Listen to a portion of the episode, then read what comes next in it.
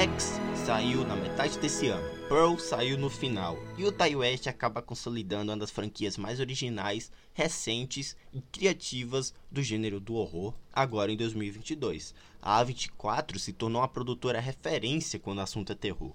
A Bruxa, incrível, do Robert Eggers, Hereditário, do Ari Aster, Midsommar. Nesse ano eles deram início a um dos projetos mais ousados, que é o X, a Marca da Morte, que esse slasher que traz elementos de clássicos do gênero, como o Massacre da Serra Elétrica e filmes que devem se passar, filmes de terror que se passam na década de 70 e 80. O filme teve uma prequel que já foi gravada em segredo, que é o Pearl, que já pô, lançou, foi incrível. Tudo bem, para mim eu acho até melhor, inclusive, do que o X.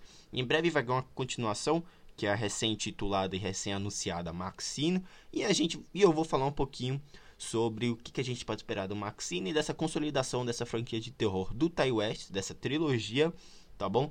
Além de, poxa, será que vale a pena a gente acompanhar essa franquia? Eu já digo logo de cara que sim, tá? O ou A Marca da Morte, foi lançado no começo do ano passado, desse ano, desculpa, e esse filme do Ty West, esse diretor que se mostrou bem influente no meio do terror, em que é um filme que acompanha um grupo de amigos 79 que vão para uma fazenda no Texas gravar um filme adulto, e entre essas pessoas temos a Maxine, que em breve eu vou falar dela, que é essa grande estrela do filme que é vivida pela incrível Mia Goth, tá? Embora os filmes Poxa, as filmagens sejam tranquilas, logo começamos a notar essas tensões né, entre a equipe, intrigas e o casal de idosos, que são os donos da fazenda, o Howard e a Pearl, vão ocasionar uma série de eventos bizarros, além de um banho de sangue brutal, como é esperado em um filme slasher, obviamente. Galera, aqui a gente tem referências ao Massacre da Serra Elétrica de 74, o que eu achei sensacional, a vibe lembra muito daquele filme.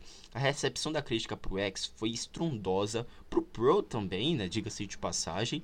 Os filmes carregam surpresas incrivelmente chocantes. A Maya Goff, que interpreta a Pro, é, tá, uma, tá usando uma maquiagem incrível para parecer idosa nesse filme, que é bizarro.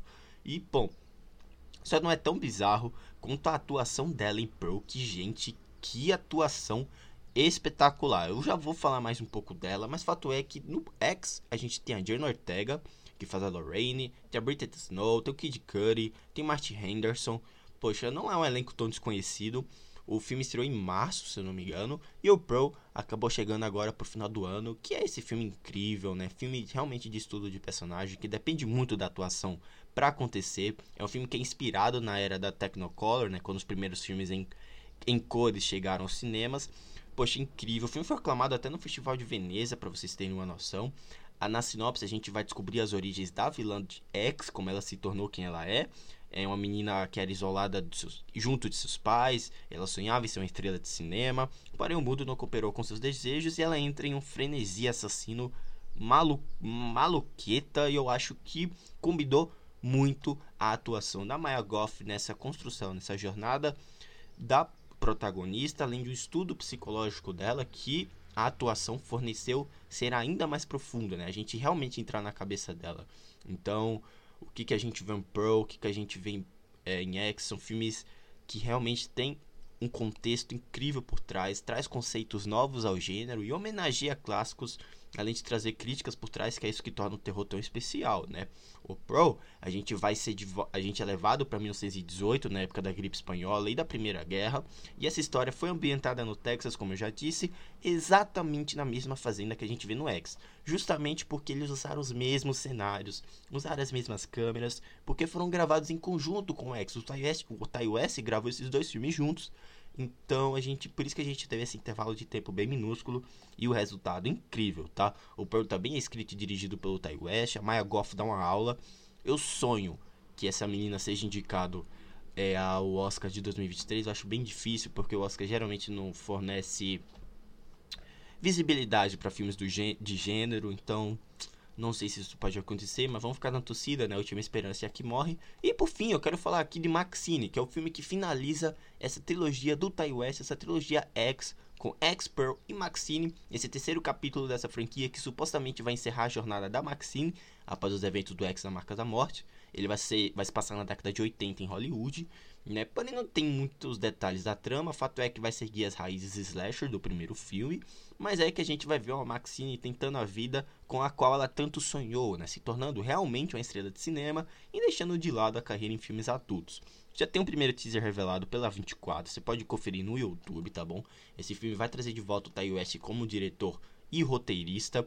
A única certeza que a gente vai ter é a Maya Goff no elenco, que vai retornar ao papel da Maxine, mas a gente não sabe se ela vai interpretar algum outro personagem ou se a Pearl vai retornar em busca de vingança após ter morrido em X, né? Fato é que essas franquias de terror e vilões não passam muito tempo mortos, então como é que eu posso falar? A gente pode ver, a gente vai realmente ter essa finalização, essa conclusão dessa franquia, entre aspas, dessa trilogia que deve chegar em 2023 nos Estados Unidos, que ainda não tem previsão de estreia aqui no Brasil, o que é uma pena.